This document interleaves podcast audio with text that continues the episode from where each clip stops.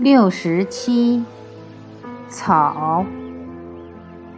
草是个形容词，古时写作草。甲骨文的“草”字，就像是两株小草的形状，这也是草的本字。经文和小篆的“草”。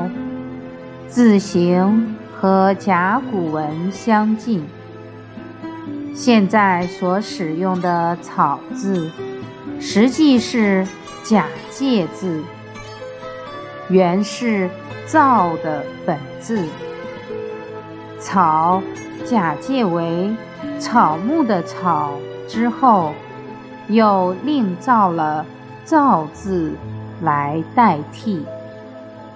现在。草字除了本意之外，还可用作形容词，意为粗糙的、粗略的。如某个人的字迹很潦草。